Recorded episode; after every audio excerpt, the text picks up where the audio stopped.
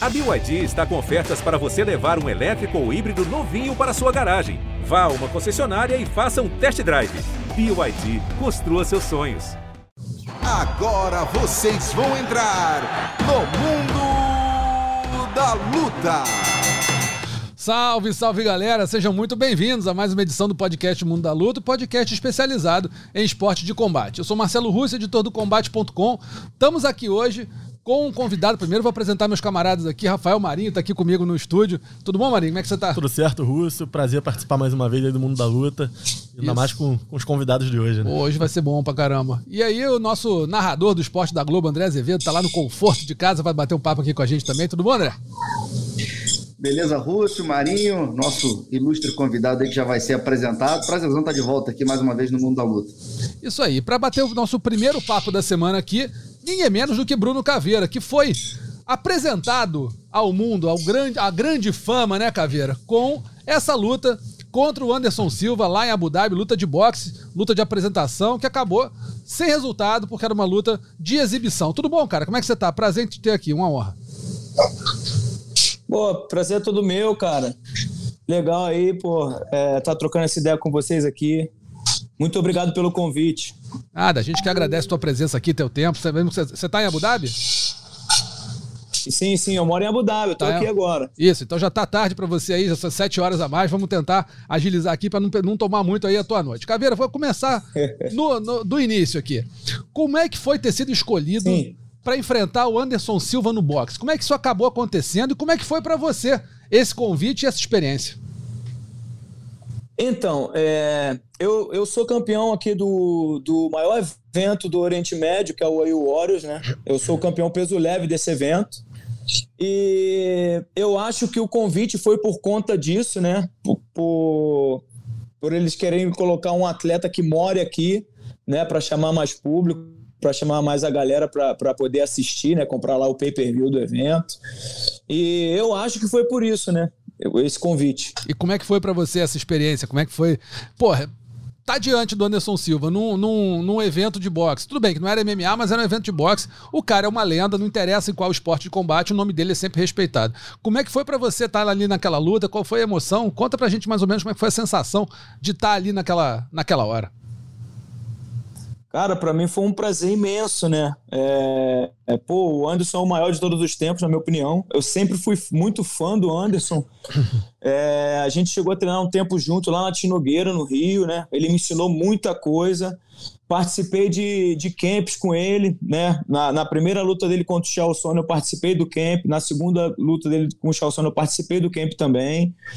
Cara, para mim foi um prazer muito grande, muito mesmo, porque eu sempre fui muito fã do Anderson, cara. E, pô, meu irmão, na hora que. Hum. Na hora que eu subi ele no ringue, né? Que, que, que ele veio depois e subiu. Quando eu olhei ele daquele tamanho na minha frente, eu falei, meu irmão, que que é isso, cara? Que loucura, meu irmão. É, aí a presença do cara é, é uma coisa de outro mundo, é um negócio surreal, meu irmão.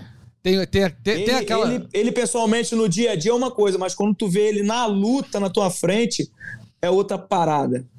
É, é, é entra o ídolo ali, né? Entra o, a lenda na tua frente, né? Entra o, o, o monstro. É, é, eu tive que eu tive que eu tive que saber balancear muito isso, né? Porque entrou na minha frente ali, né? Tava na minha frente o cara que é a lenda do esporte, um cara que eu sou fã, um cara também que é meu amigo.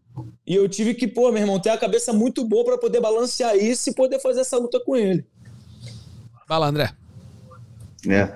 E aí, Bruno, pô, prazerzaço estar aqui conversando contigo. É, lembro de você da época da Tino Nogueira, eu era produtor do combate ainda, lá em 2012, 13.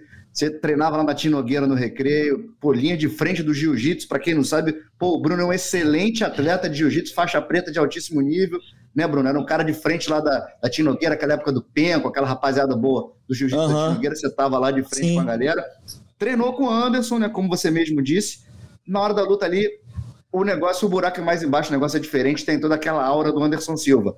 É, você teve que administrar essa, essa, essa ansiedade ali em cima do ringue. Mas me conta, nos bastidores, alguma coisa é, é, alguma coisa diferente ali aconteceu que você possa abrir para gente, entre vocês, com o meio Éder ali dos bastidores, você teve com ele? Como é que funcionou ali por trás? Cara, é, eu, eu, eu tinha uma impressão do meu Éder, mas, assim, falar do meu Éder primeiro, né?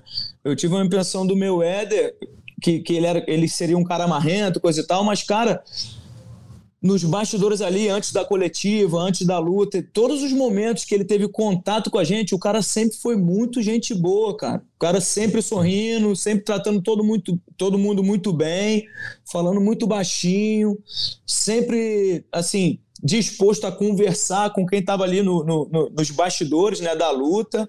Cara, um cara excepcional, cara. Um cara excepcional.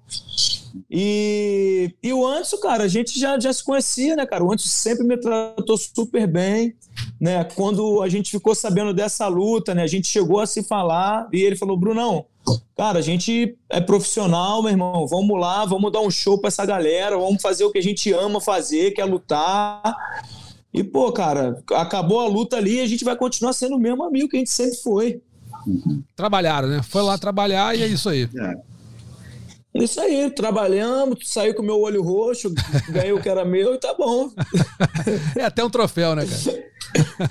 É, pô, isso aqui é um prazer. É isso, vai lá, Maria. E, Bruno, o fato de ser uma luta de exibição ajudou a deixar mais tranquilo Sim. enfrentar o Anderson Silva? Ou você já tinha na cabeça que na hora mesmo ali ia ser a Vera? Cara, é, exibição é só no papel, né? Porque depois que você toma um soco na cara, o sangue sobe, entendeu? É, acaba a exibição, né? A gente vê vários exemplos aí de exibições aí, ué, a luta contra o Tito Ortiz era exibição também, pô. Era round de dois minutos, oito rounds, é exibição. Ele foi lá e nocauteou o Tito Ortiz. Tá entendendo? É, na minha luta agora no quinto round, eu, eu tomei um knockdown, pô. Era exibição. Tá entendendo? Na minha cabeça, quando eu fechei a luta e quando eu falei eu vou lutar contra o Anderson, eu procurei treinar o mais sério possível e o mais duro possível, porque na minha cabeça eu ia fazer uma luta de 12 rounds de 3 minutos. Eu não fiquei com essa de ah, exibição, vou levar na. Ah, ele não vai me bater. Ah, ele... Não, pô. Na minha cabeça, eu sempre mantive a ideia de que ele poderia me nocautear a qualquer momento. Entendeu? E eu acho que por isso que eu consegui me apresentar bem. Porque, pô, se você pegar meu background, eu sou um cara do jiu-jitsu, cara. Uhum. Eu comecei a treinar jiu-jitsu com 12 anos de idade, peguei minha faixa preta com 19. O meu carro-chefe sempre foi o jiu-jitsu. Quem do jiu-jitsu você vê fazendo um boxe igual eu fiz ali, daquele jeito? Verdade. assiste a luta, cara. Assiste a luta com um olhar técnico, tipo, caramba, esse moleque é do jiu-jitsu, cara. Você tá entendendo?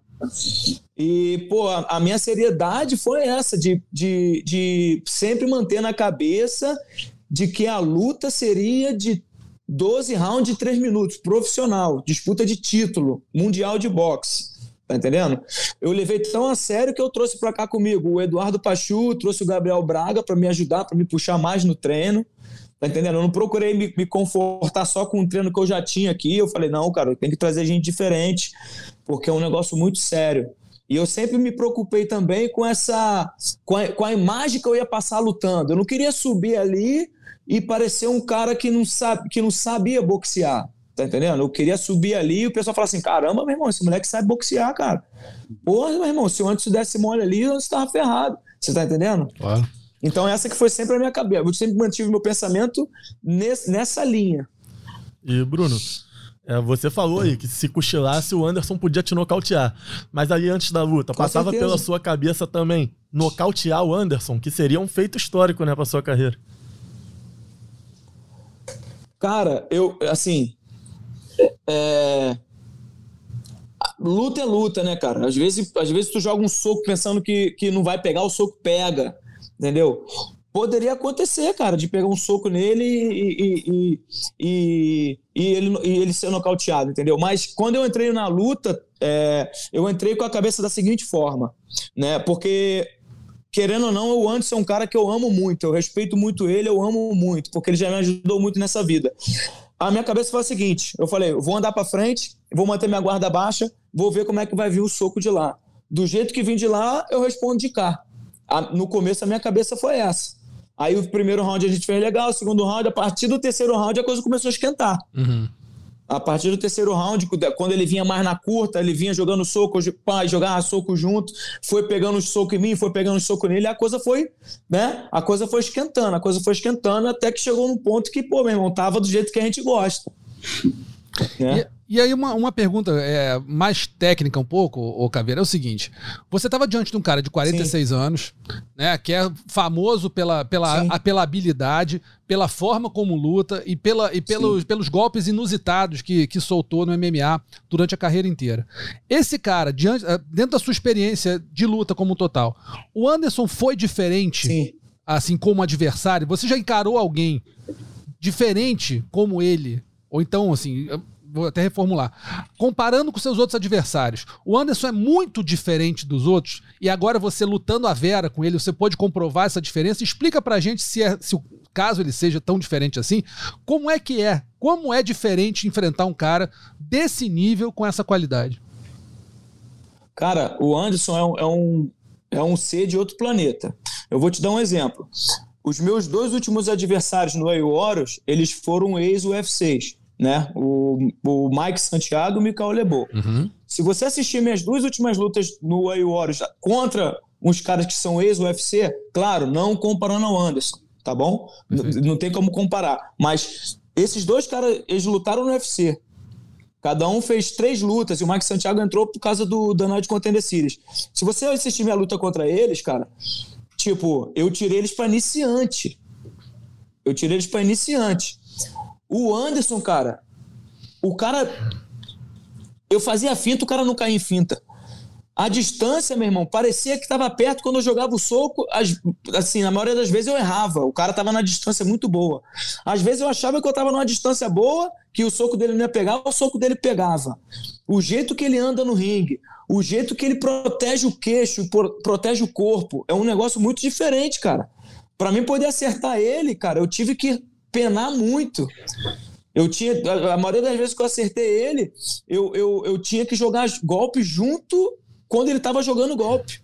Porque se eu tentasse acertar ele mais limpo, a maioria dos golpes não estava pegando. O cara, meu irmão, ele tem uma noção de espaço impressionante.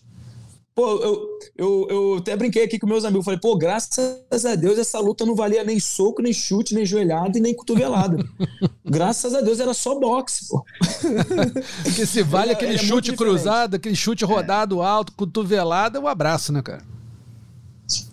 Não, pelo amor de Deus. Pelo amor de Deus. Se, se, é, se, é, se, é, se é valendo joelho, cotovelo, chute, o cara pensa duas vezes, meu irmão. Porque, meu irmão, o cara é muito. É, é, é um artista marcial mesmo, cara. Ele é muito artista. E aos 46 anos, né, cara? 46. Mas não, não perde, né? Cara, não perde, não perde a majestade, né? Cara, não perde a, o, não perde a habilidade. A, a, a, a, idade só deixa ele melhor, cara. É. Tá entendendo? Eu, eu, eu, eu, tenho, eu vou fazer 36 anos esse ano, cara. Pô, o Antes deve olhar para mim e falar assim: pô, você é um menino, pô. Você não sabe ainda nada mais, ainda, pô. Ainda mais que te viu menino lá atrás, né? Ainda tem isso. Isso aí, cara. Você tá entendendo? Ele deve ter, ele, ele deve ter me visto assim e falar, ah, pô, esse é um menino, pô. Vem cá, vem cá que eu vou te levar pra escola hoje. tá entendendo? A, a, a, cara, ainda mais ele, cara, porque o Anderson, pode perguntar a todo mundo que conhece ele. O Anderson, ele, ele, ele não bebe, ele não tem, ele não tem esse tipo de vício.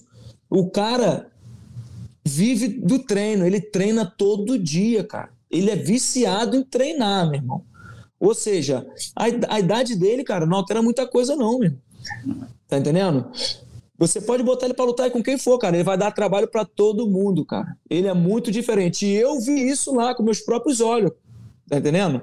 Eu vi isso com meus próprios olhos. Um monte de gente veio falar comigo, ai, pô, é, 46, 47 anos, vai cansar. Meu irmão, o cara não cansou, meu. O cara uhum. fez o mesmo ritmo do primeiro round ao último round. E é tá impressionante tá como, como o boxe caiu bem para ele, né? Ele virou uma chave pô. do MMA pro boxe e caiu como uma luva. Pô, bateu o Julio César Chaves Júnior, pô. Ex-campeão mundial, quer dizer, tá, tá, Isso aí. Tá muito bem no boxe, né? Se reinventou, né? Ele sempre treinou muito boxe. Ele sempre treinou muito boxe. E, e cara, o jeito que ele se move, as, as firulas dele, né? A envergadura dele, o tamanho dele. Meu irmão, tá excelente pro boxe, cara. tá excelente. Se ele lutar mesmo na categoria que ele luta sempre, né? Que é de 80, 83 quilos, tá entendendo? Bate o peso, recupera. Meu irmão, vai ser difícil ganhar desse cara, meu. Vai ser difícil, é embaçado, ele é muito embaçado. É. Deixa Bruno? eu falar uma pergunta pro Bruno aqui, Ruth. É uma curiosidade que eu tenho, Bruno. Como eu disse, eu lembro de você lá atrás, né? A gente se conheceu lá atrás, há uns 10 uhum. anos. E eu vi você, cara, eu não tinha mais notícias suas, vi você num evento da UAE Warriors, que eu tava narrando, apareceu um cartaz que você ia fazer a luta principal do evento seguinte, pelo cinturão. Eu falei, pô, uhum. bacana, cara, uhum. tá lutando lá, vai lutar pelo cinturão, que legal. Eu queria entender, saber de você pessoalmente, que já que eu tenho oportunidade, como é que você chegou até aí, como é que você foi morar aí nos Emirados Árabes? Conta pra gente. Então, eu, eu como você sabe, né, eu morava lá na Tinogueira, né? É, acabou que eu, eu, eu assim, eu, eu, treinava lá todo dia, eu dormia lá, então o Minotauro, né? O Minotauro, eles ganharam, ele, eu ganhei muita confiança deles, né, cara? A gente fez muita coisa legal junto ali. E quando eles abriram a franquia aqui em Dubai, né, o, eles estavam precisando de um professor para vir para cá trabalhar, né? E aí o Minotauro conversou comigo, perguntou se eu queria vir. Aí eu vim morar aqui em Dubai, primeiro, né, não era nem Abu Dhabi, era Dubai por intermédio do Minotauro, né? Eu vim para trabalhar na Tino Guerra em Dubai, eu dava aula de dava aula de MMA e dava aula de jiu-jitsu lá. Aí depois de um ano eu arranjei outro emprego aqui em Abu Dhabi, né? Arranjei um emprego em Abu Dhabi na Palma de Esporte e vim, e, e vim ser professor de jiu-jitsu nas Forças Armadas. Mas eu vim para cá por intermédio do Minotauro, Minotauro que me mandou para cá. Ah, que maneiro, que bacana, né, cara? Pô, que, que, que, que ajuda. Cara, tudo que eu tenho na minha vida eu devo a esses caras, mano. E Bruno, você é um cara que tá na estrada aí. Tudo da, que eu tenho na minha vida eu devo a esses caras. Bruno, você é um cara que tá na estrada aí das artes marciais há muito tempo já. Mas agora, contra o Anderson, uhum. você é o cara de mais nome que você enfrentou, né? Você sentiu muita diferença disso depois Sim. da luta, de reconhecimento, de mais gente procurar, ou nas redes sociais? Deu para sentir alguma diferença de enfrentar um cara do tamanho do Anderson? Cara, é...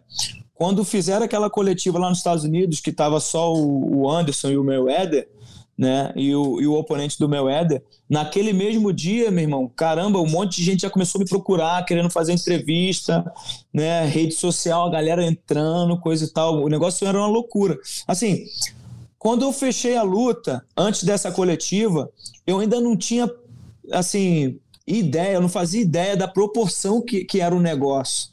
Tá entendendo? Para mim ia ser só mais uma luta ali, coisa e tal, mas eu, sério, eu não tinha a mínima ideia do tamanho do negócio, que é, que é, que é, que é assim, ser adversário de um cara do nome dele. Tá entendendo? Aí o pessoal começou a me procurar muito, o pessoal começou a querer saber quem eu era, querer saber a história.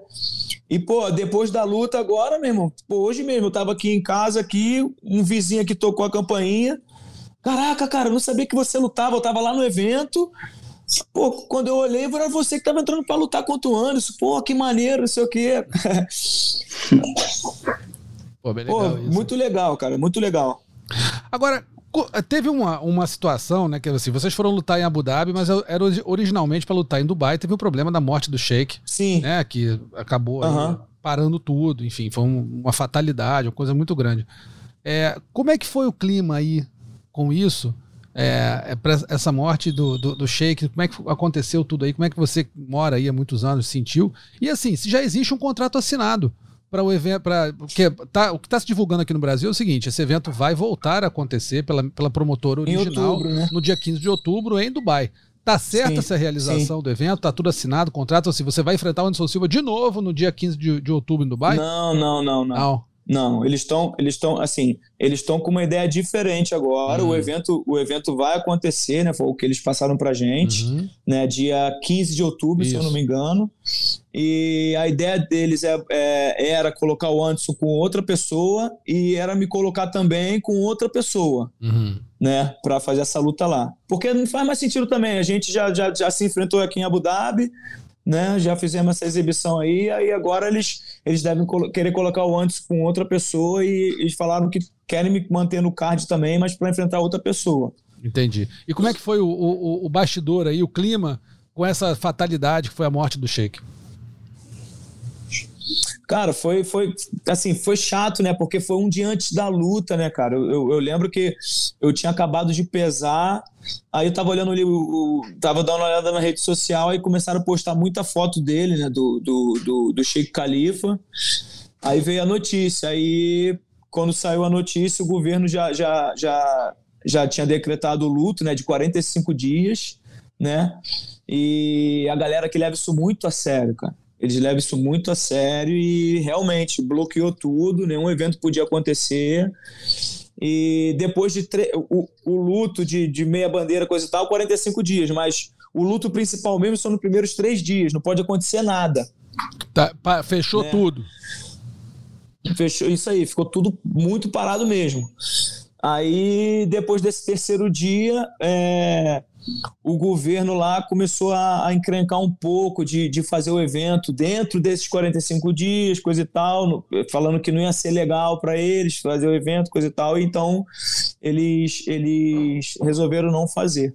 Entendi. Ele era, ele era líder dos Emirados Árabes, né, Bruno? Mas assim, é, só para tentar, para gente, presidente, para tentar entender um pouco. Isso. É, em Dubai tava, não dava para fazer, mas em Abu Dhabi dava a, a, a, assim, a, a autoridade dele então, era mais em Dubai do que em Abu Dhabi? Como é que funcionava isso? Não, a autoridade dele era no país inteiro, cara. A autoridade dele era no país inteiro, mas, mas, mas o que acontece? Ele, ele ficava, ele, ele era de Abu Dhabi. Hum. Ele era de Abu Dhabi, mas a autoridade dele é no, no país inteiro. Ele é muito respeitado no país inteiro. Certo. E, e quando, quando aconteceu isso, né, o pessoal de Dubai ficou meio com o pé atrás de fazer o evento e o pessoal daqui ficar um pouco chateado. Entendeu? Mas também eu não sei como que o pessoal de Abu Dhabi depois resolveu fazer o evento. Aí esse assunto Entendi, porque essa sabendo. que era a minha dúvida, entendeu? Porque é. você, tem, você tem um evento, você tem uma, uma tragédia, uhum. né? Morreu o presidente do país. Ele era de Abu Dhabi. Aí Dubai, Dubai assim, faz parte dos Emirados Árabes, mas, mas tem é um pouco diferente. São, são cidades. É, é como se fosse outro estado. Ou como é se fosse outro estado. Estados, né? São isso. principados é. diferentes, né? São sete no isso, total. Isso. Exatamente. E aí, em Dubai não pôde, mas em Abu Dhabi, que era a, a, a, a cidade natal dele, acabou é. podendo. Então aqui ficou um pouco Isso. confuso, falou, bom, teve o evento, alguém deve ter liberado. Não, até pra gente também ficou confuso, porque eu não uhum. sei como é que foi essa conversa uhum. para poder rolar, né? Isso aí é assunto de gente muito grande, eu não é. tenho nem acesso a esses caras. Entendi. Né? Só ficou sabendo que Por ia ter o evento mesmo e... Isso aí. Já estava todo mundo aí mesmo? Como que isso ocorreu. Entendi. É, mas, mas aconteceu. É, você tá, tá lutando o evento, é o campeão do evento, já defendeu o cinturão Sim. aí, tudo do, do Warriors. Sim. É, as bolsas aí são boas, tem premiações bacanas que a gente sabe quando você tem uma performance melhor e tudo. É, se você quiser abrir valor, se abre, se não quiser, não tem problema nenhum, obviamente. Essa luta com o Anderson foi a melhor bolsa que você ganhou até hoje no, lutando, no geral, boxe, jiu-jitsu, MMA? Com, com certeza, sem sombra de dúvidas, cara. Sem sombra de dúvida, foi, foi, foi a melhor, sim. Hum. Pô, é, é, tipo, a, a, a, bolsa que eu tava ganhando no, no, no A-Warriors era, tinha sido a melhor de todas, né? Assim, eu nunca tinha ganho isso no Brasil. Eu lembro que no Brasil a gente brigava lá na época 300 mais 200. Uhum. 300 para subir e 200 reais se ganhasse a luta, né? Sim. Uhum. É, pô, é guerra. Lutar no Brasil é guerra. Quinhentão. É. Quinhentão. Se ganhasse. Não pagava nem um dente. Se ganhasse. Se ganhasse, é. isso aí. Entendeu? E no, no AI Horas eles, eles pagam uma bolsa muito boa, né? Ele, ele, assim, cada luta você vai ganhando mais, é uma bolsa muito legal, né? Eu não tenho nada o que reclamar, graças a Deus. E essa, essa sim, foi, foi, foi a maior, sim, com certeza. Se, se bobear, vai até te valorizar mais no, no próprio evento que você luta, né, cara? De repente. Vai, com certeza, pô. É. Com certeza. Com Dá para viver de luta aí, Caveira? Dá para viver só de luta aí? Ah, o que, que, que, você quer dizer é, assim? Só lutando, é, sem desculpa, dar aula, porque, sem porque... ser instrutor, só lutador mesmo, atleta. Dá para viver? Cara, Bem, eu digo, eu digo assim, se você, ter tua vida se, tranquila. Se você lutar muito, dá sim. Se você tiver muita luta seguida no ano, dá sim, né? Agora, eu não sei se o evento vai querer que você lute, tipo, seis vezes no ano. E também não sei se você vai conseguir lutar isso é. tudo, né? O cara que perde muito peso de repente, entendeu? Mas, cara, aqui a luta dá muita oportunidade para muita gente, né, cara? Eu, eu, eu vivo da luta, né? Não lutando só evento de MMA, mas, pô, eu, eu vivo do jiu-jitsu. Eu claro. vou, dou minha aula de jiu-jitsu, entendeu? Tenho minha família, pô, consigo ganhar meu dinheiro fazendo isso. Assim, não especificamente só do MMA, mas, pô, só de eu poder viver da luta dignamente, cara, isso já é tá maravilhoso, lindo. né, cara? Já tá lindo. Pô, já tá maravilhoso. É. Tem vários amigos daqui da minha cidade, Niterói, faixa preta, Rússio, que foram uhum. para lá, moram aí, dão aula nas Forças Armadas, nas escolas. Pô, tem Sim. o Keller Barbosa, Rodrigo Peixoto, tem o Ian, a galera das antigas, que a galera tá aí, cara, e não volta mais, bicho. Já tá com família, com vida, tudo. É. Tem um amigo, tem um amigo Ralph, do meu irmão o também. O, o Ian é meu amigo, pô. É. Eu conheço, o Ian é meu amigo é, aluno do Luiz Paulo, né? Isso aí, cabelinho pretinho. Ah, o Ian é meu amigo, ele trabalha comigo, pô. Pô, manda um abraço Ian é meu parceirão, ele. pô. É. Sim, vou mandar sim, pô. Ian é meu é. parceiro, cara. É, tem um amigo do meu irmão é, também. Pergunta que... ele se, se não vale a pena. Ah, claro que vale. Entendeu? Que é legal pra caramba. 500 por luta ou ir pra aí, ter uma vida mais digna, sem dúvida nenhuma. Tem um amigo do meu irmão que não é? é ele treina aí, dá aula aí, Gustavo Bretas, o nome dele. Não sei se você conhece, mas tá aí há muito tempo também. Até o filho dele nasceu uhum. recentemente. Tudo deve ter um pessoal que vai também. Sim. Cara, eu vou te fazer uma última pergunta uhum. aqui. Não sei se o André tem mais uma, mas a, da minha parte é a última. Que é a seguinte: durante muito tempo, a gente vê que existe um incentivo muito grande à arte marcial aí nos Emirados Árabes, né? Tem o, o, os, os, os sheiks, os, os, os, os, mandatários do país dão muito incentivo, chamam grandes nomes para treinar, até as Forças Armadas, enfim, aula na escola, enfim. Agora eu tenho uma dúvida, que é o seguinte: é, ainda não explodiu um grande nome daí nos grandes eventos. Pelo menos na, que eu me lembro. Posso estar falando uma bobagem aqui, se alguém lembrar, se tiver explodido, me diga, mas assim, eu não estou me lembrando aqui. Você acha que isso é. Por quê? Porque é, é, o esporte é mais é, educativo, é mais. É, é, é, menos competição em nível altíssimo para você ir a um UFC, a um Bellator, a um, sei lá, um grande evento, One, ou a, o, a, ainda vai desenvolver a ponto de ter um grande, um grande nome no futuro, nascido daí, algum representante dos Emirados? Então, é, o, o, eu acho que o jiu-jitsu aqui, é, a galera fez esse, esse projeto de jiu-jitsu. Eu moro aqui há oito anos. Eu uhum. acho que esse projeto de jiu-jitsu aqui já deve ter mais ou menos 15 anos. Uhum. Mais ou menos os 15 anos que deve ter. Né? E a intenção do projeto no começo foi mudar o estilo de vida da galera né? Foi pegar o, a, a, pessoa que não queria treinar e, fazer, é, assim, incentivar ela a, a, gostar de praticar o esporte, tá uhum. tá entendendo? Aí depois que eles conseguiram mudar isso, eles começaram também a, cri, a criar o, o, os times de competições, botar a galera para competir mais, tá entendendo? Se você vê a galera daqui, eles competem muito na federação daqui. Entendi. E se você vê agora, tem uma molecada aí que já, já, já tá despontando das competições da, da, da UAJJ, uhum. né? Tem uma galera que tá chegando firme aí nas cabeças, a galera daqui, o pessoal local, cara, entendeu? Entendi. Agora, pro MMA, isso vai demorar mais um pouco, né? Porque agora que eles estão começando a pegar a faixa preta, agora que eles estão se formando, assim, é, professores de jiu-jitsu, né?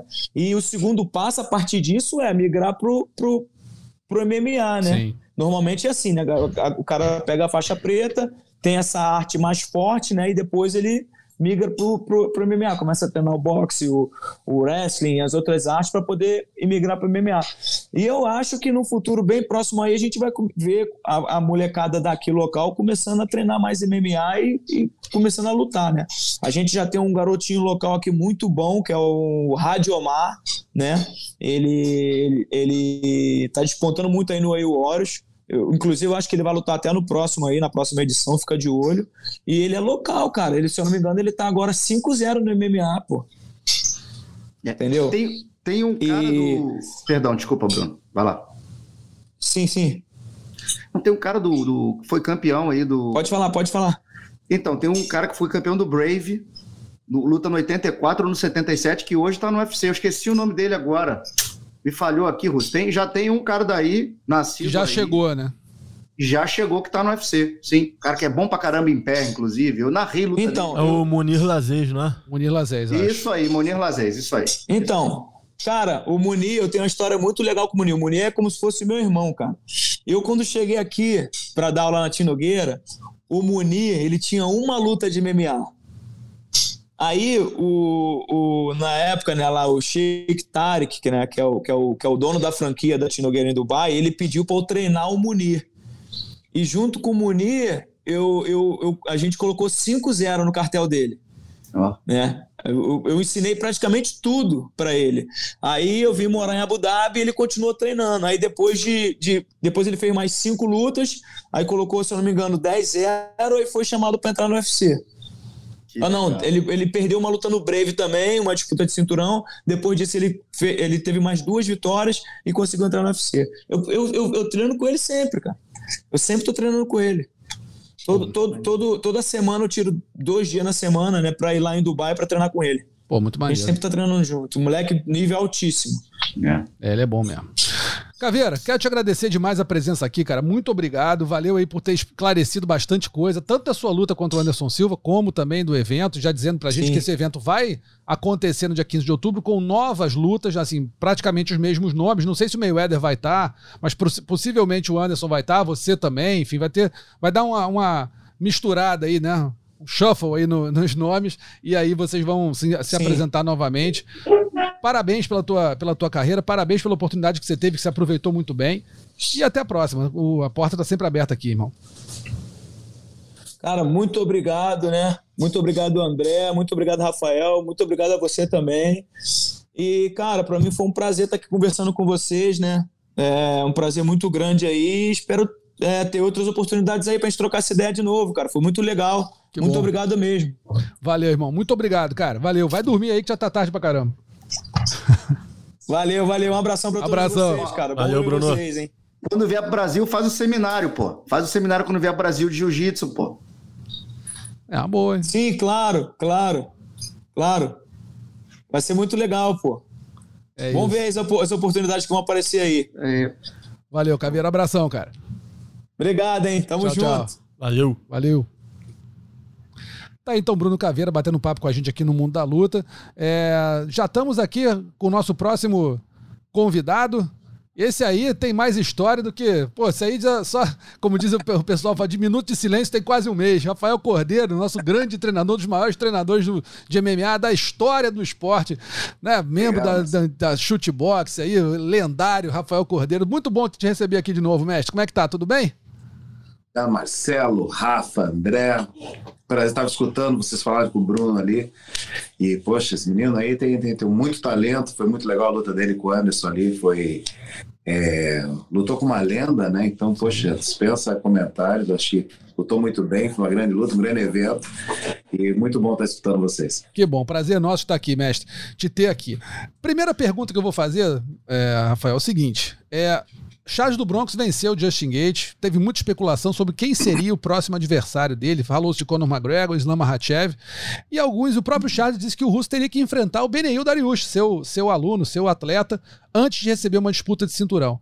Na sua opinião, o cenário é esse mesmo? Ou o Beneil poderia ter uma, uma oportunidade aí é, contra o Charles, o Charles do Bronx? Ou realmente a luta é Islam Makhachev contra é, Beneu Darius pra, como um Eliminator para enfrentar o Charles, caso não apareça aí o fenômeno Conor McGregor furando a fila, né? Eu acho que sim, eu acho que é o certo a se fazer. Então, dando. É, é difícil até eu expor a minha. É, casar essa luta, mas é uma luta que já estava casada. Sim. Era uma luta que já estava para acontecer. Infelizmente, o Bailey machucou o pé uma semana antes da luta. Machucou o pé, não teve grappling ali. Realmente teve uma fissura no pé que tirou ele da luta. Mas, da mesma forma, também, se você falar assim, ah, o Beni saiu da luta e ele deveria passar à frente, mas o Makachev também saiu da luta, foi oferecido, que foi o Rafael para ele. Então, acho que isso aí já é iguala e volta para o 0 a 0 Assim, pela versão do evento, acho que tem que ser feita essa luta, pelo que era estimulado, era estipulado, é, desde sempre, né?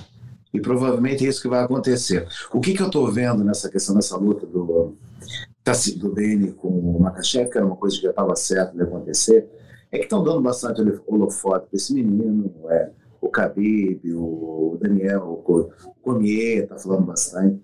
Eu acho que está sendo vendida essa luta muito mais para o lado de fora do que uma realidade propriamente dita. Eu acho que no papel a luta a ser feita com certeza é o Bene e o Makachev, e o vencedor vai para a luta do cinturão. Mas, da nossa parte, vou te falar a minha verdade, é, isso é muito uma opção do, do UFC, o UFC sempre vai ver o que, que é melhor para o evento, melhor para o show. Teoricamente, isso seria o certo, uhum. mas a gente espera qualquer coisa, qualquer momento mude, isso faz parte do evento. Show. E, e, e quando que o Benny vai estar tá pronto, mestre, para lutar? Tem alguma previsão de retorno? Já está pronto? Já está treinando? Como é que como é que está isso no planejamento de vocês? Então, André, já está treinando, voltou a treinar. Claro que ainda 60, nem 60%. Falar 60% é besteira. Está ainda no ritmo voltando. Ele tem um gás bom, mas ele está focando mais o grappling agora. Está evitando chutar 100%.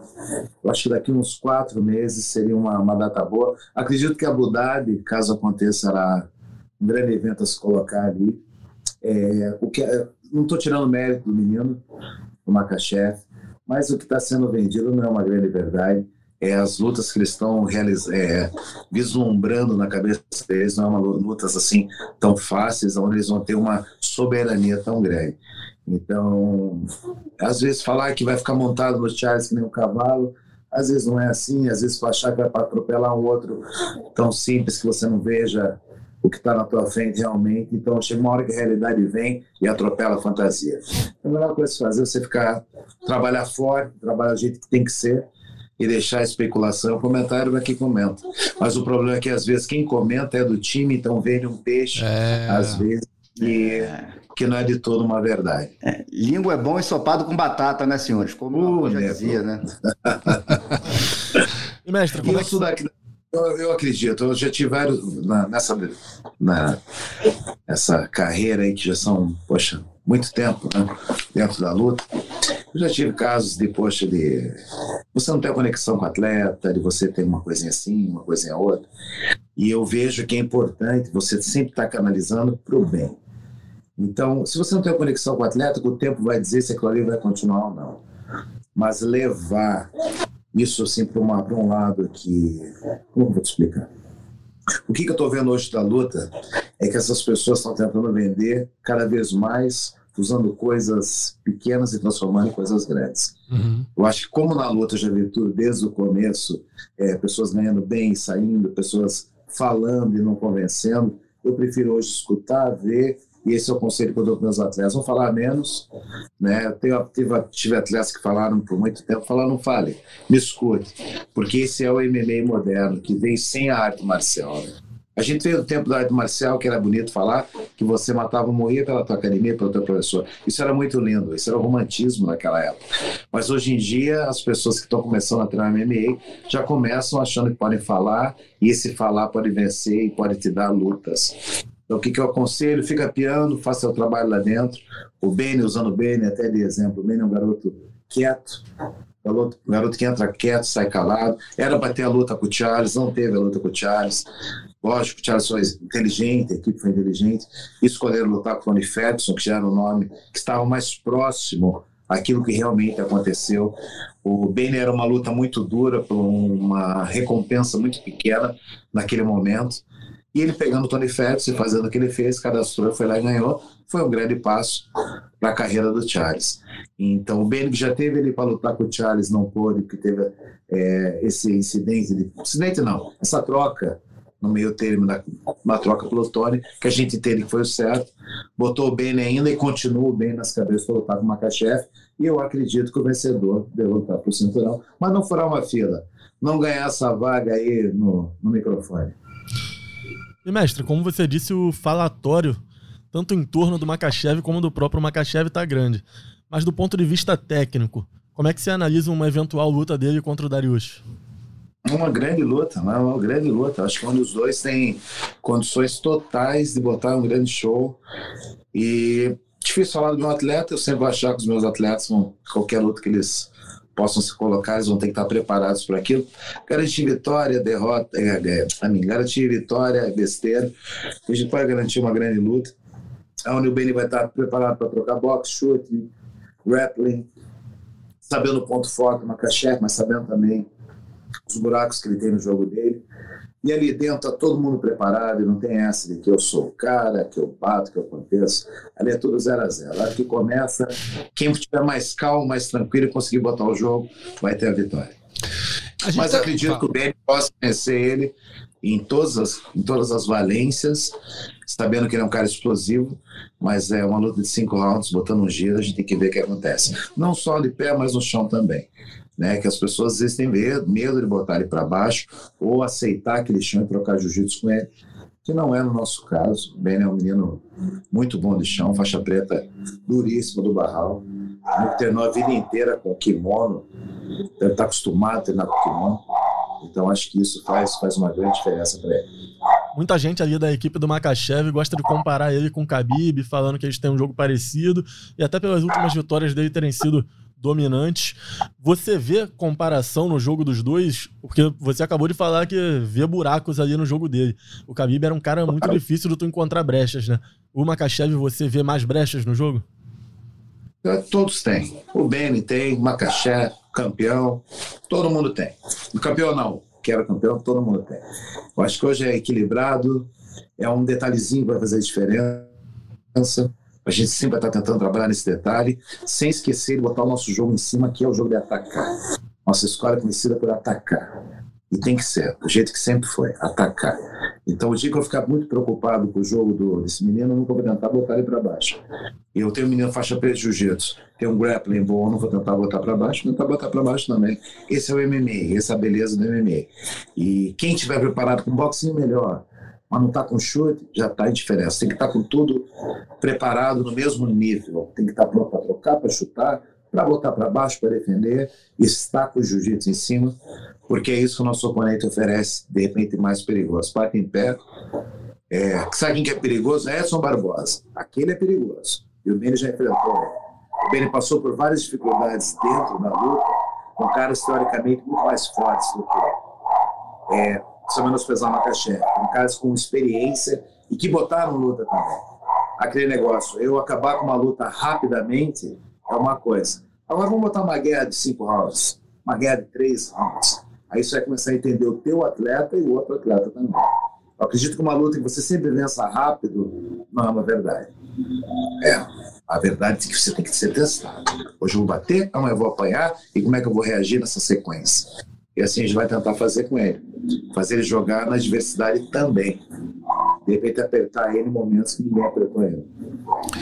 E aí a gente estava ah, falando aqui, começou falando um pouco do Charles do Bronx, que hoje é um campeão é, incontestável, né, mestre? É um lutador que chegou a um nível altíssimo. E uma coisa que você falou que é impressionante, que ele foi testado em todos os níveis, né? Ele passou sufoco em pé, passou sufoco no chão, se, se desenvolveu, evoluiu, continuou a caminhada dele até chegar ao nível de excelência de ser hoje o campeão peso leve do UFC. Hoje, como é que você avalia o Charles do Bronx? E eu vou te fazer uma pergunta que, assim, vamos entrar no campo do imaginário. Ele é melhor do que o Habib Nurmagomedov? Numa luta entre os dois, o senhor via possibilidade da vitória do brasileiro? Claro, ah. né? Porque o jogo, se, o jogo é um jogo que casa. O Habib, o que, que é? Eu tive a oportunidade de lutar com ele, com o Rafael dos Anjos, né? A gente teve a oportunidade de lutar com o Rafael e nós perdemos. Foram três, acho que foi três rounds, né? Foram três rounds. E o que a gente viu naquela luta, que, que, que o Habib ele tem uma força muito grande no corpo a corpo. Ele não tem um jogo maravilhoso, não. Ele é tem uma força. Eu acho que a força, primeiro, característica dele, depois vem a técnica. Uhum. Então ele sabe botar força. Ele é um guri forte. Então, realmente, ele colava no quadril, o Rafael era muito peso. O menino realmente era, sabia jogar com aquilo lá. E isso foi uma coisa que a gente não estava esperando. Queria um jogo mais aberto, mas ele colou bastante naquela ali a gente vê. É, você pegando caras que tem um, um, jogo, não que o Rafael tem um jogo me, me, melhor ou pior, estou falando a experiência que eu, que eu tive com o Rabib. Eu perdi, eu perdi o Rabib, então estou uhum. falando a experiência que eu tive de ter lutado com ele. Eu acredito que o Charles, ele tem essa parte em pé que é muito boa, ele tem o grappling, que é considerado o melhor da história do UFC, ele tem que enfrentar alguém agora que bote essa força sobre ele e que não respeite ele quando ele for para o chão. E eu acho que o Habib, nesse sentido, não respeitaria. Eu acho que o que as pessoas fazem de correr do chão, essas três últimas lutas do, do, do, Charles, ele teve três knockdowns que ele tomou e as pessoas não quiseram ir para lá.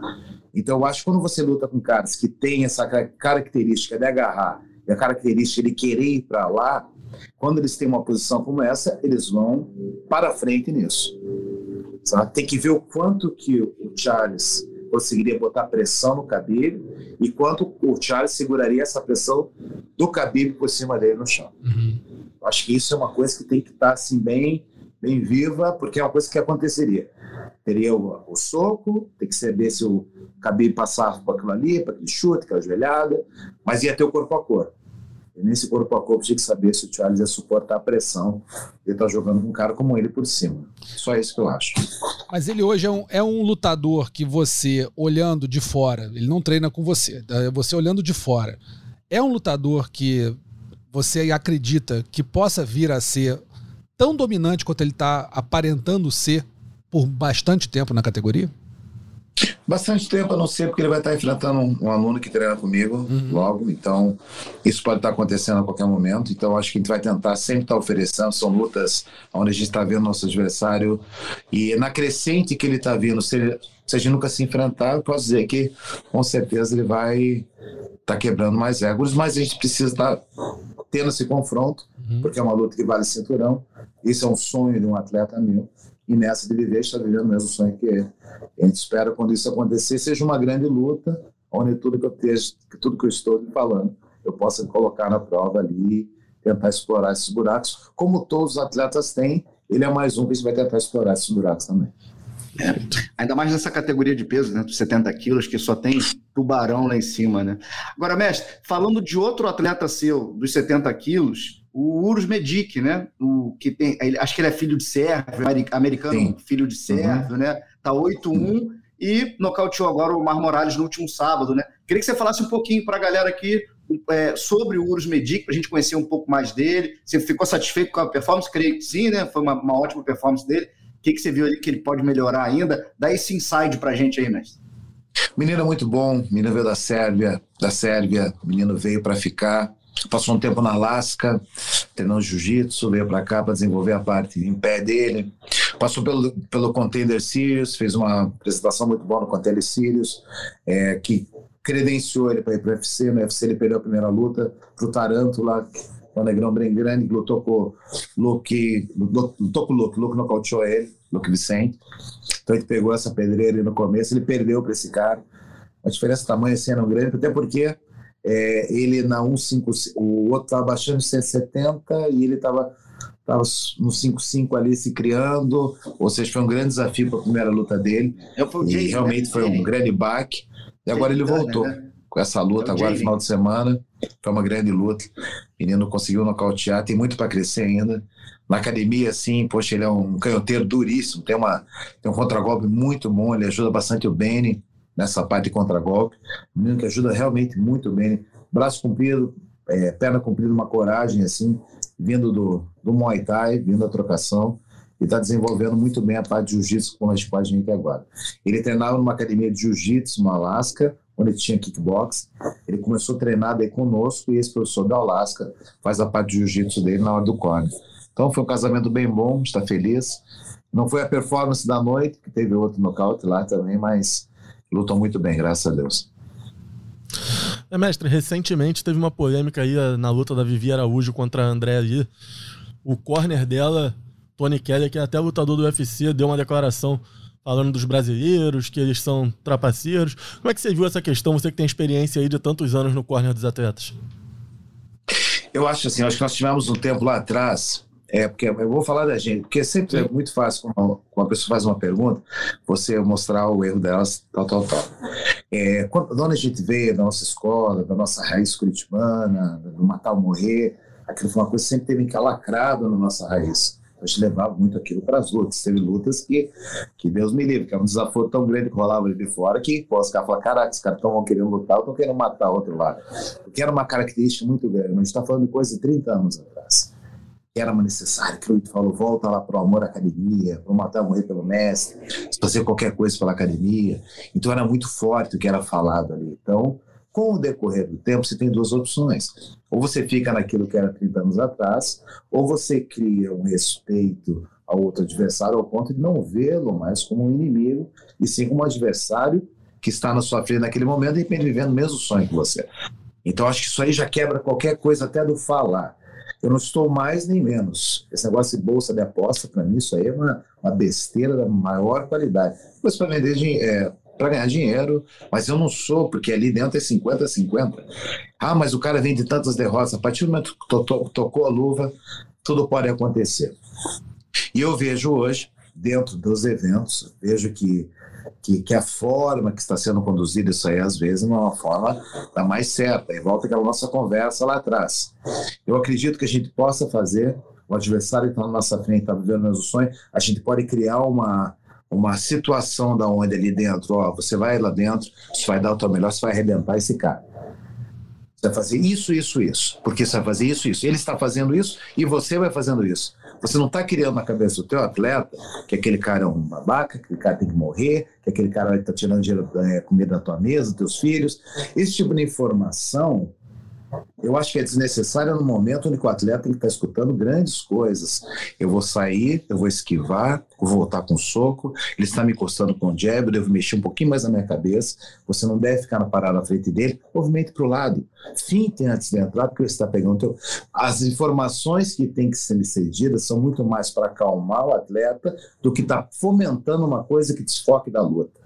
Eu lembrar que o teu oponente é, é muçulmano, que é cristão, é brasileiro, é alemão, isso no momento onde você tem que dar uma informação, só mostra realmente que esse menino está preocupado muito mais com o holofote em cima dele do que no atleta. Porque ali, ali, não tem todo mundo que está falando sabe que o mundo inteiro está ouvindo. Todas as informações que está passando, não adianta, ah, eu estava nervoso, eu não sabia do que eu estava falando. Tudo que você fala ali, o mundo inteiro está sabendo. Não adianta querer falar que não, eu fiquei muito nervoso, eu não sabia. Sabia sim você está falando. Muitas vezes eu fiz vários erros ali, está falando uma coisa que eu não vou fazer mais. Eu comento em off depois os erros para entre nós, lógico. Mas que eu não vou repetir mais. Pensar no que falar, porque eu sei que está todo mundo escutando. Uma coisa bem simples, você perdeu esse round. Eu tenho que achar um jeito de falar para o atleta, porque o corner tem um poder até numa dúvida de quem está escutando cara está escutando a luta ali e está comentando. Foi um round equilibrado, não se perdeu esse round. Cara, é. Hum, então a minha dúvida que eu tinha já morreu, foi para o outro então. Porque até o corner está falando. Isso eu aprendi, eu não faço mais. É um grande erro. Eu estou falando do meu erro. Então você tem que aprender a se comunicar com o atleta, levantar o seu espírito sem ofender o outro lado, porque o outro lado não quer saber o que você está falando dele. Claro. Não quer saber. Ele está focado em te bater no teu. O que você está falando, ele não está nem, tá nem te vendo na frente. E realmente é o que acontece. O atleta ali dentro está focado em alguém, não está sabendo o que está acontecendo ao lado. Então, esse desgaste que esse garoto teve, um desgaste para a carreira, eu espero que ele aprenda da mesma forma que eu aprendi quando falar barbaridades 30 anos atrás. a gente teve agora, nesse, nesse último fim de semana, é, não foi uma polêmica, mas foi assim, algo que foi ressaltado, que foi o corner do André Pederneiras contra, com, a Kelly, com a Kathleen Vieira, a brasileira, que lutou, é, fez a luta principal contra a Holly Holm. E aqui no Brasil, não sei se você teve a oportunidade de ver, mestre, mas aqui teve uma. Teve uma assim, falou-se, pô, o Dedé tá esculhambando a menina, tá falando não sei o que, não sei o que, não sei o que. Eu, eu, particularmente, não vejo problema algum do, luta, do, do treinador dar uma bronca no atleta buscando a melhoria da performance dele no, no round seguinte. Né? E foi o que eu vi que o, o André Pederneiras fez. Ele deu um baita de um esporro na Ketlin falou: você não pode se acomodar com a vitória, você está fazendo isso, está fazendo aquilo, aquilo outro. E teve muita crítica aqui, falou: pô, o cara joga a menina para baixo, o cara dá esporro. Aí teve um outro falou: não, porque é, porque ele é, porque é mulher, porque se fosse homem ele não falava assim, quando é uma besteira imensa. E essa, essa, essa, não vou dizer mimimi, mas assim, essa, essa, não sei, cara, até faltou a palavra. Essa, essa, essa sensibilidade muito alta ao que um treinador fala com um lutador. Não dá uma, não dá uma prejudicada, não dá uma incomodada, não, mestre. Assim, você que é da, da raiz da raiz aí do, da luta. Eu vou te explicar como é que eu faço com a rapaziada. Por exemplo, uhum. eu tenho um jeito de falar com todo mundo. Uhum. Eu tenho um jeito de falar com o Vanderlei, tenho um jeito de falar com o Beni, tenho um jeito de falar com o Shogun, um jeito de falar com o Verdun. Se eu falar com todos da mesma forma, mas se eu não posso falar com o Ben, da forma que eu falo com o Vanderlei. Se eu falar com o Beni, falo, falo com o Vanderlei, o Beni vai falar, que isso, mestre? Pô, não, não, não, não, vamos, vamos fazer uma coisa mais tranquila. Então vai ser diferente da forma que eu falo com o Vanderlei. Eu acho que o treinador, isso, é, eu acho que hoje em dia a gente está muito preso naquele negócio, isso que você falou do mimimi, né? Eu acho que você tem, você conhece o teu atleta, cara. Você vai falar com o teu atleta da forma que você fala com ele na academia. Uhum. Eu acho que as pessoas de repente estranhar do jeito que foi falado, mas a gente não sabe da forma que eles falam na academia, que tipo de conversa que tem lá, que tipo de conversa que a gente tem que puxar na raiz da alma do atleta. Um exemplo meu, eu gosto de dar os, os meus exemplos. O Vernon estava fazendo uma luta muito boa com o Roy Nelson, uhum. o Roy Nelson, logo que ele voltou para o UFC. Tava tão boa a luta que ele estava ganhando uma disparidade muito grande. Eu cheguei e falei assim, campeão, tá muito bom, mas vamos de repente focar no cara, vamos focar nele. Vamos ganhar bem essa luta, vamos ser inteligentes. Tipo, não vamos brincar, vamos parar de brincar, mas assim, de uma forma tão tranquila e conversando, que como poderia ser mesmo, o que você está fazendo, velho? O que é isso, bicho? Você trabalhou a vida inteira. Como o Dedé, porque isso é o jeito, de repente, que é a comunicação dele na academia. Concordo. Da mesma forma que é a minha. Então, eu acho que eu tenho que chamar o espírito deles ali, mas eu chamo da minha forma. E, e eu acho que hoje em dia também está bem assim, né? É, vamos achar para criticar. Quem está criticando, será que não são academias rivais? São pessoas que estão atrás do computador ali, que tem uma, uma, uma crítica para o Dedé. Os alunos do Dedé ganharam uma unanimidade no mundo da luta. O Dedé é um cara que pô, é conceituado. Eu acho que as pessoas têm que trabalhar um pouquinho, separar um pouquinho esse lado do ódio e da, da, do estabelecer ali. O puto, cara merece estar onde está, porra. O cara fez vários campeões ali, deixa o cara falar do jeito que ele quiser. E ele se acerta com os alunos. Quem se sentir ofendido vai sair do lado dele. Ninguém está com ninguém porque tem um papel que diz nós temos um contrato, eu vou cumprir esse contrato. Contrato entre professor e aluno não existe. Uhum. Eu acho que o que o Dedé tem com os alunos dele é um professor-aluno. E ele está dando melhor para eles. Então, eu nesse ponto eu estou com o Dedé. Não estou dizendo que a gente possa falar o que, que a gente quiser. Eu não falo tudo aquilo que eu quero, porque eu acho que não é necessário. Mas eu vou puxar sempre o atleta da melhor forma possível. Fala, André. É. Não, eu, é só, eu queria só colocar um comentário assim. O Dedé sempre, no caso do Dedé que a gente falou, ele sempre agiu dessa forma efusiva Sim. e dando esporro mesmo nos lutadores dele. A diferença é que agora, como o público é muito reduzido nos Fight Nights, dá para se ouvir bem, né? Eu tô te uhum. falando, eu tô falando para vocês, não me disseram. Eu fico do lado ali do, do Octagon Side, né? Quando os eventos são no Brasil, então já ouvi várias vezes ali o, o Dedé descascando uma galera. E é, é aquilo que você falou, né, mestre? É o jeito de cada um como cada um se comunica com o próprio atleta e ponto. É isso. O cara tá 30 anos na guerra aí, o senhor também é não sei quantos anos, por daí ou mais. Estamos aí, trintinha. E, entendeu? Arrastando aí vários campeões na história, não é à toa. Né? E outra, poxa, se essa galera continua com a rapaziada, é porque se a galera continua com o professor, continua escutando ensinamento e ainda continua tendo bons resultados, porque se você manter 30 anos no mercado, é, eu estava fazendo essa conta. A gente começou lá, poxa, lá antes, em 1993, eu fiz a minha primeira luta de Vale Tudo com o time da academia. Foi em 1993. Foi mesmo ano do, o ano do Pride. Ah, desculpa, mesmo ano que nasceu o UFC. Uhum.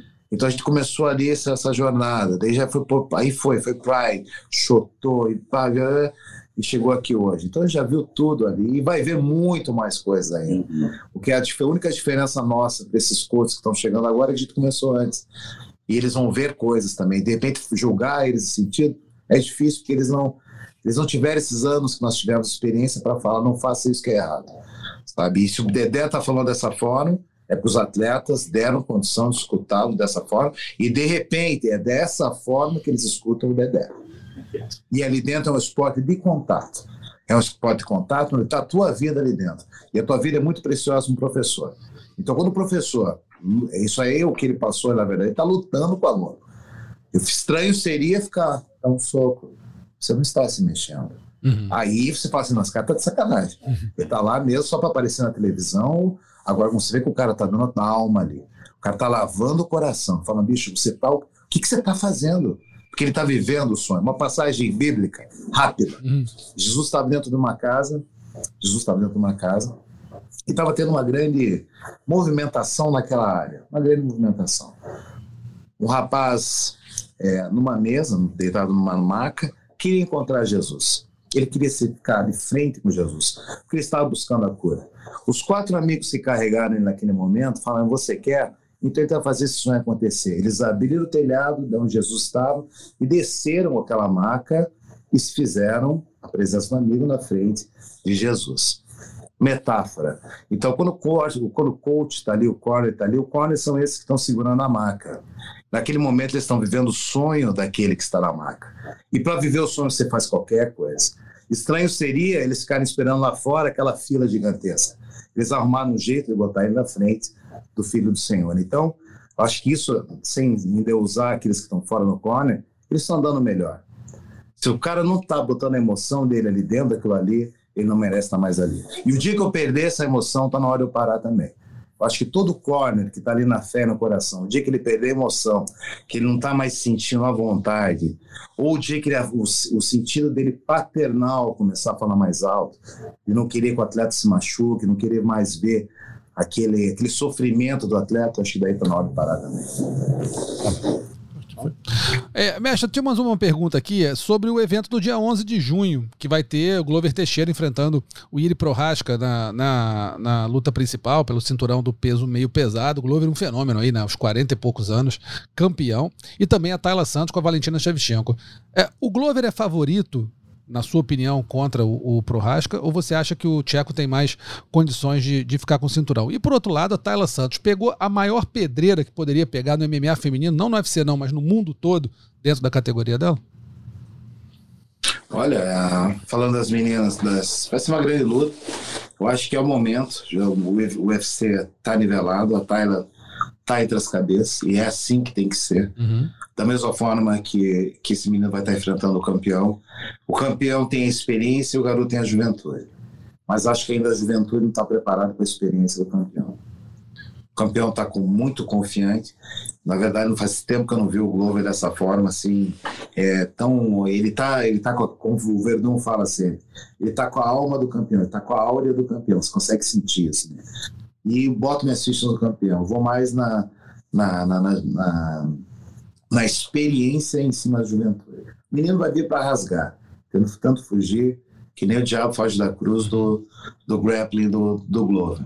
Mas ao mesmo tempo o jogo dele é um jogo de pressão. Então ele não vai conseguir fugir muito do jogo dele.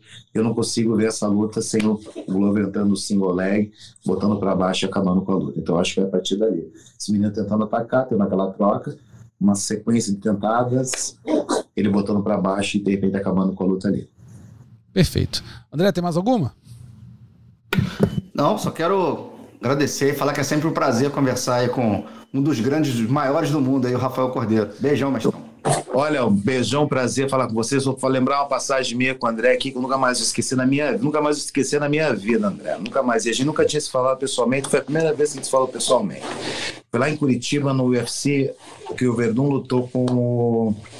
Com o Miotic, 198 acabaram de perder, acabaram de perder minha mãe, tava assim. Vocês sabem a história toda, Sim. né? O Brasil sabe a história toda, né? É. E os caras chegaram lá atrás e falaram assim: pô, Rafael, você tem uma entrevista com o canal Combate. Eu falei, com o Combate. Falei, pô, com quem? Lá com o André, lá na, no lado do Octagon. E eu abri a cortina, indo para lá encontrar com o André e, puta, a galera veio assim, na minha cidade, Curitiba, claro. então veio todo mundo, sabendo que tinha acabado de perder a mãe, foi uma, um, vamos dar um abraço, Messi, foi uma coisa assim. Então desceu aquela galera e foi muito emocionante. E eu consegui depois de meia hora, fiquei meia hora para chegar da cortina até a frente, tanto abraçar a galera, tirar foto. É assim, as fotos eram nem pedidas, elas, eles só botavam, tiravam, me abraçavam, foi muito emocionante aquele momento e eu nunca mais vou esquecer. Cheguei lá do Octagon, vou dar entrevista com o André, o André perguntou, você acabou de perder tua mãe, e eu comecei a falar da minha mãe. E naquele momento eu vi uma lágrima escorrendo no teu rosto. E eu nunca mais esqueci aquilo. Foi uma coisa sincera, uma coisa do coração. E foi uma conexão de alma ali que você sentiu a dor que eu estava e você me respeitou. Foram poucas palavras. Mas foi uma troca de olhar aí que eu nunca mais esqueci. Parabéns, parabéns aí. Obrigado. Tá emocionada, né, André? Obrigado, obrigado pelo. Poxa, sem nem o que dizer. Ouvir isso de você, pô, legal. Obrigado mesmo, André. Também tá. nunca vou esquecer daquele dia, não. Tá aí. Tamo então. junto, meu. Mestre. Abração, gente. Obrigado por isso, um por isso que ele é o mestre. Por isso que ele é o mestre. mestre Rafael, muitíssimo obrigado pela presença aqui. Mais uma vez, uma excelente entrevista, um grande bate-papo. É, tá sempre com as portas abertas aqui, mestre. Quando quiser, não precisa nem avisar. Só desabar aqui, a gente bate um papo e troca uma ideia, tá bom? Muitíssimo obrigado. Um abraço a todos. Ei. Grande honra. Valeu, mestre. Um abraço. Ei, tchau, tchau. Tá aí então o mestre Rafael Cordeiro batendo um papo com a gente aqui. Emocionando o nosso André Azevedo, Pô, que teve essa. Eu tenho que beber uma água no copo do Mickey aqui. É ó. isso, daquela, daquela adoçada no coração, né? Isso aí.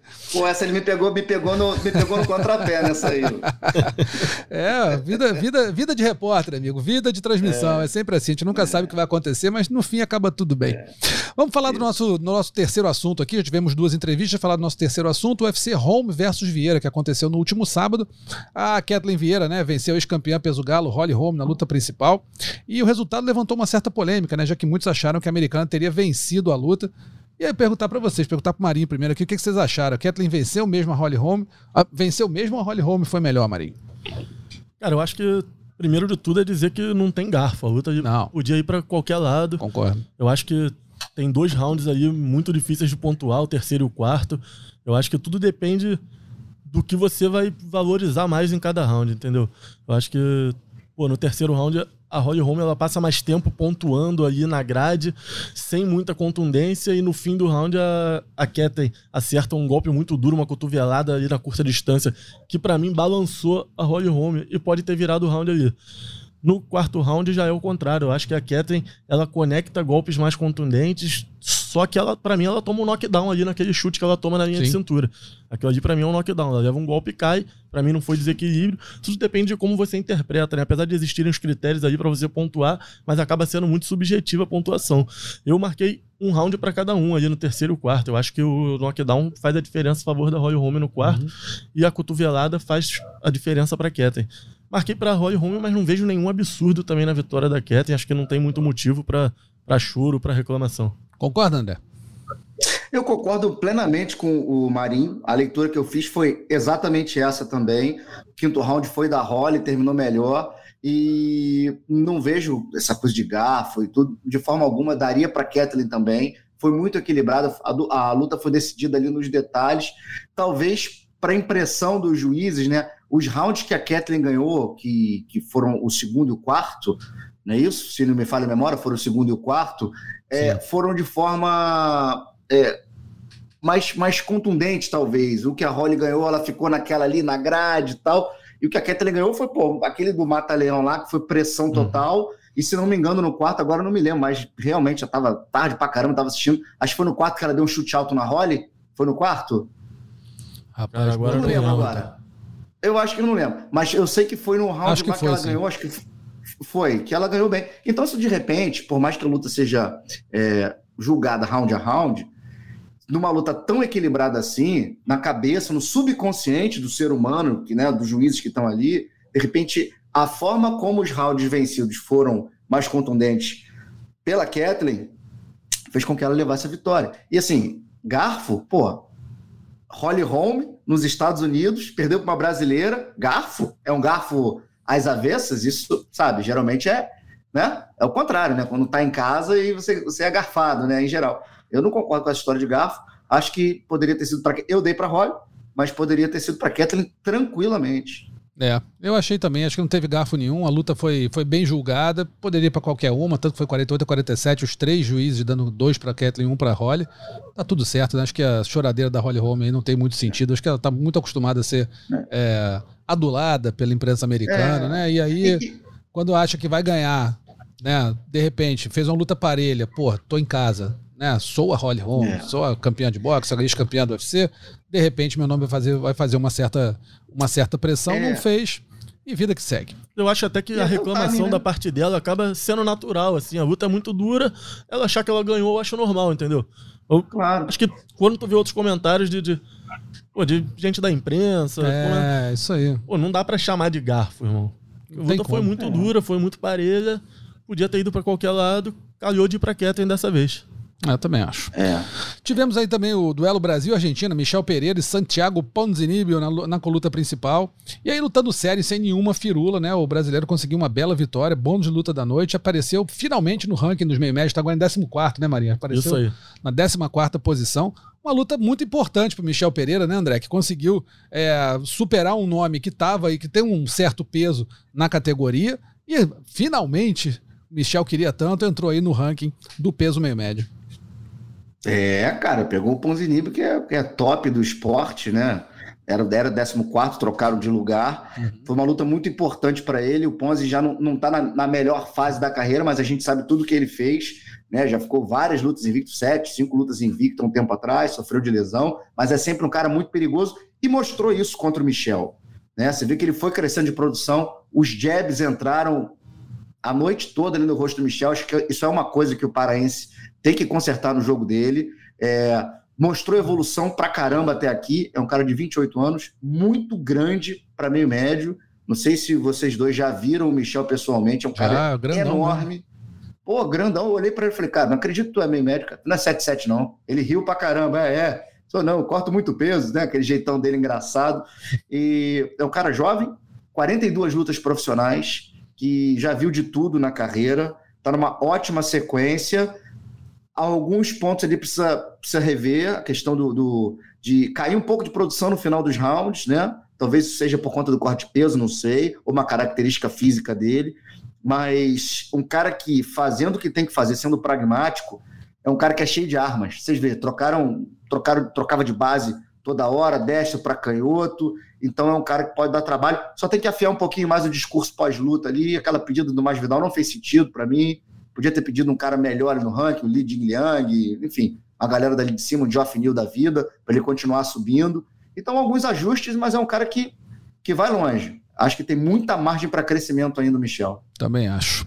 E aí, Marinho, temos que falar sobre Jailton Malhadinho, brasileiro que é meio pesado, mas lutou no peso pesado nesse último evento contra Parker Potter. E o que aconteceu foi uma das coisas mais inusitadas no peso pesado. Malhadinho conseguiu vencer sem o que o Parker, o Parker Potter fizesse absolutamente nada. Você viu a, a estatística do Potter, foi tudo 0, 0, 0, 0, 0, 0. Como se você tivesse sentado no chão e esperado a luta acabar. A famosa surra, né? A famosa surra. Passou o carro, Malhadinho realmente impressionante. Mais uma vez impressionante, né? Já Mais tinha tido uma atuação na estreia dominante contra o Danilo Marques. Que foi quase todo 0-0-0 também, só que ele teve, deu dois golpes que não foram significativos. Então, assim, ó, tapinha no braço, pronto. Pois é. Foi isso. Pô, ainda dá para dizer que ele não foi testado ainda no, no, UFC. Passou o carro em quem teve na frente dele. É, deu, deu, deu a impressão de que tá pronto para voos mais altos. Acho que merece um adversário aí pelo menos mais conhecido, com, com mais recurso. É, foi importante essa vitória para aumentar o hype em torno dele, a expectativa em torno dele. Ele é um cara carismático, ele é um cara que tem um estilo de luta legal de assistir. É, então ele ganhar de um peso pesado da forma que ganhou, acho importante, mas mais importante ainda agora é ele focar no meio pesado e tentar trilhar o caminho dele na categoria. Também acho. Tem muita gente falando, né, André, que o Malhadinho, pela categoria peso pesado, ser uma categoria um pouquinho mais rasa, né? E até com lutadores que alguns, não vou dizer todos não, porque os tops realmente são muito bons, mas alguns lutadores não são tão é, técnicos, não tem tanta é, é, qualidade técnica, né? É mais na força, mais no peso.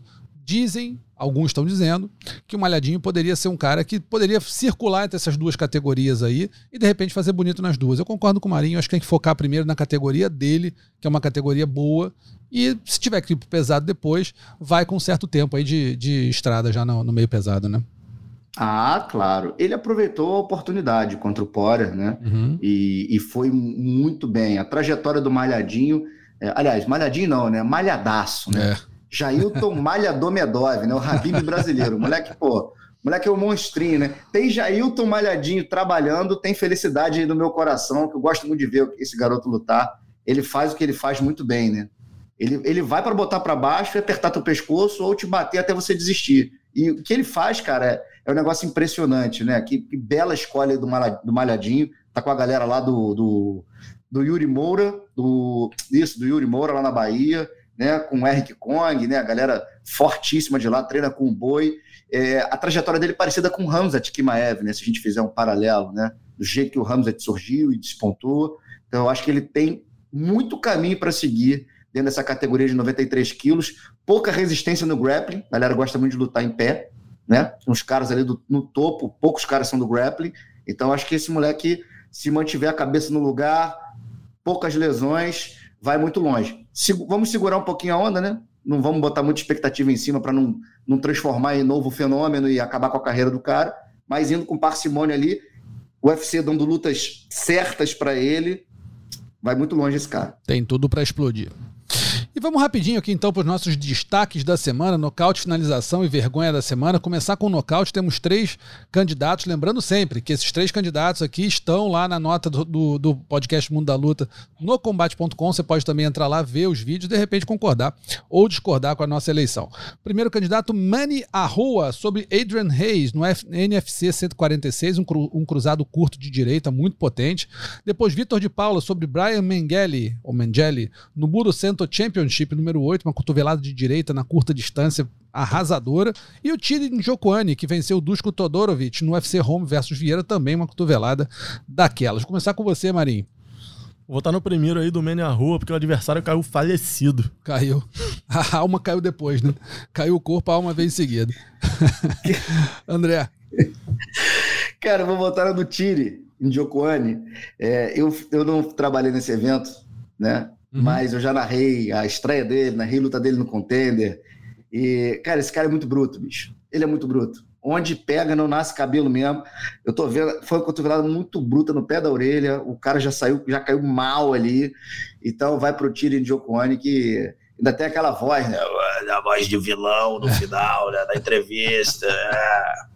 Meio, meio seu Jorge, né? Meio seu Jorge, exatamente. Voz grave pra caramba. Tem Tirin Jokuane. Eu vou com você também, Tirin Jokuane. Acho que uh, esse cara tem futuro. E o nocaute foi muito bonito, né? Pegou, pegou o Dusko Todorovic, que não é qualquer um, e o cara caiu também bem mal, o, o Todorovic. Então, no caos da semana, Tire Njokuani por decisão dividida aqui, tem o voto do Marinho para Manny Arroa. Finalização da semana, tivemos três candidatos também. Jailton Malhadinho sobre o Parker Porter, que a gente já viu ali, uns ganagalo, que uh, né, fez o Porter, coitado, não tem, não que fazer nada ali. O Drew Lopes sobre o Chambalo Check no Fury FC número 63, uma guilhotina com controle lateral. Ou Alexander Terzic sobre o Milandin Kolarski no Armada número 1 Katagatame na meia guarda. Começar com você, André. Cara, eu vou na, na finalização do Katagatame na meia guarda do Alexander Terzic, lá no Armada 1, que é uma posição, inclusive, que no jiu-jitsu eu, eu fiz até pouco tempo, treinando lá com um amigo, e você aplicando a pressão certa, mesmo na meia guarda, pega. E muitas vezes o cara não, não se liga que a posição tá apta a pegar dali. Então acho que ele foi, foi muito esperto ali, teve um timing bacana da posição, quadril lá em cima, fez o movimento certinho e surpreendeu o adversário. Tá aí, então voto no Alexander Terzic, do André Azevedo. Marinho. Eu acompanho o André Azevedo nessa aí. É, então acompanhou também. Eu vou dar o voto de. de é, o, como é que é? Menção honrosa pro Drew Lopes sobre o Chamba Luchek, uma guilhotina no controle lateral. O cara teve muita habilidade, muita técnica para conseguir encaixar essa guilhotina e finalizar o adversário no Fury FC 63. Bom, e aí a vergonha da semana, a gente até falou um pouquinho sobre ela, o alarde de parte da imprensa sobre um suposto roubo em favor da Kathleen Vieira contra a Holly Holm. Né, a brasileira venceu por decisão dividida, uma luta muito parelha, podia ter dito para qualquer uma das duas, muito longe de ter sido roubo, o resultado foi apertado, mas é real imaginar né, que a Holly Holm seria roubada nos Estados Unidos, ainda mais em favor de uma brasileira, como o André falou ali. É, acho meio vergonhoso mesmo, pessoal fazer um alarde tão grande em cima de uma luta tão equilibrada que não tinha porquê é, alguém imaginar um garfo, não foi uma coisa assintosa, escandalosa, pelo contrário. Então a vergonha da semana está aí, é, o alarde da, de parte da imprensa sobre o suposto roubo em favor da Kathleen Vieira contra a Holly Holm no evento do UFC do último sábado. Fala, André. Posso fazer uma pequena intervenção? Claro. Um pitaco nessa, na tua explanação que foi, foi perfeita, certeira. Parte da imprensa norte-americana, né? Sim, sim, sim. Porque sim, sim foi lá. E assim, acho que muito pela história da Home, pelo timing, né? Muito tempo parada, voltando. É, a Kathleen é uma lutadora que é uma ótima atleta dentro do octógono, mas não tem aquele carisma, aquela força midiática. Então já estavam, já deviam estar tirando a Kathleen lá para para derrotada, tipo, ah não, a Holly vai ganhar, vai voltar, é a última corrida pelo cinturão. O UFC vendeu muito isso, a imprensa americana vendeu muito isso. Ela deu entrevistas falando que seria a última corrida, que gostaria de voltar para o boxe. Então acho que a galera atingiu o coração da galera, né? O pessoal levou pro coração e, e tratou dessa forma, infelizmente. É isso. Andrezão, obrigado, hein, amigo? Valeu pela presença aí. Valeu, Rússio. Valeu, Marinho. Galera, boa de luta. Beijo para vocês, boa semana e muito combate pela frente. É isso. Marinho, brigadão também, irmão. Valeu, até a próxima. Valeu. A gente lembra que o podcast Mundo da Luta está sempre ali no combate.com e você pode acessar uh, o, o, o, programa inteiro acessando ali a nota ou então nos principais é, agregadores de podcast do mundo, ge.globo barra podcasts, que tem não só o Mundo da Luta, mas também todos os podcasts do Esporte da Globo, Spotify, Google Podcasts, Apple Podcasts e Pocket Cast. Só dando um recado, nesse mês de maio aqui, o Mundo da Luta está sendo o podcast mais acessado de todo o esporte da Globo. Estamos passando Flamengo, Palmeiras, Atlético Mineiro, todo mundo. Valeu, valeu pela, pela audiência da galera. Vamos continuar aí, que o assunto aqui é sempre muito bom e temos excelentes entrevistas, tá bom? É, a produção e o roteiro desse, desse episódio foram do Adriano Buquerque, desde que vos fala Marcelo Russo, e a edição foi do Maurício Mota. Um abraço para todo mundo, até semana que vem. Tchau, tchau. Finalizado. Semana que vem tem mais Mundo da Luta.